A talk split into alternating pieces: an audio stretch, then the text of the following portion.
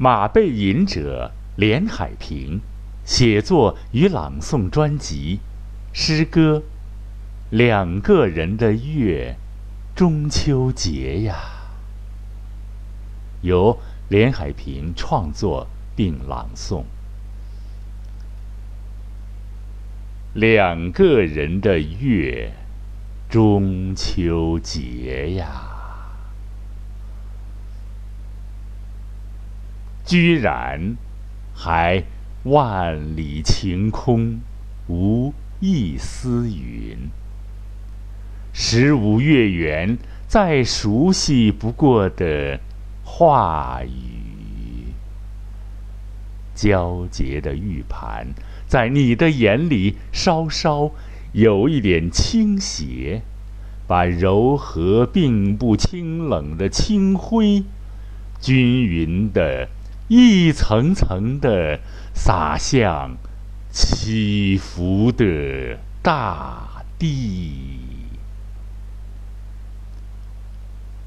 我深深的知道，月光的奏鸣是吝啬的，它躲过了被庸俗的交响过分歌颂的。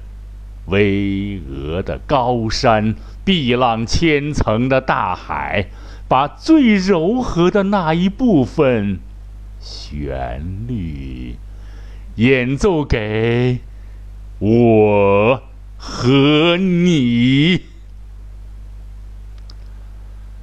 啊，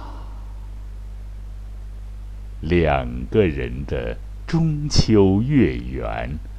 竟然唤醒了沉睡多年的关于爱情的话语。恰恰这时并没有声音，我看见月亮通过你朦胧的眼眸子，在缓缓的诉说，让幸福写在。写在了心底。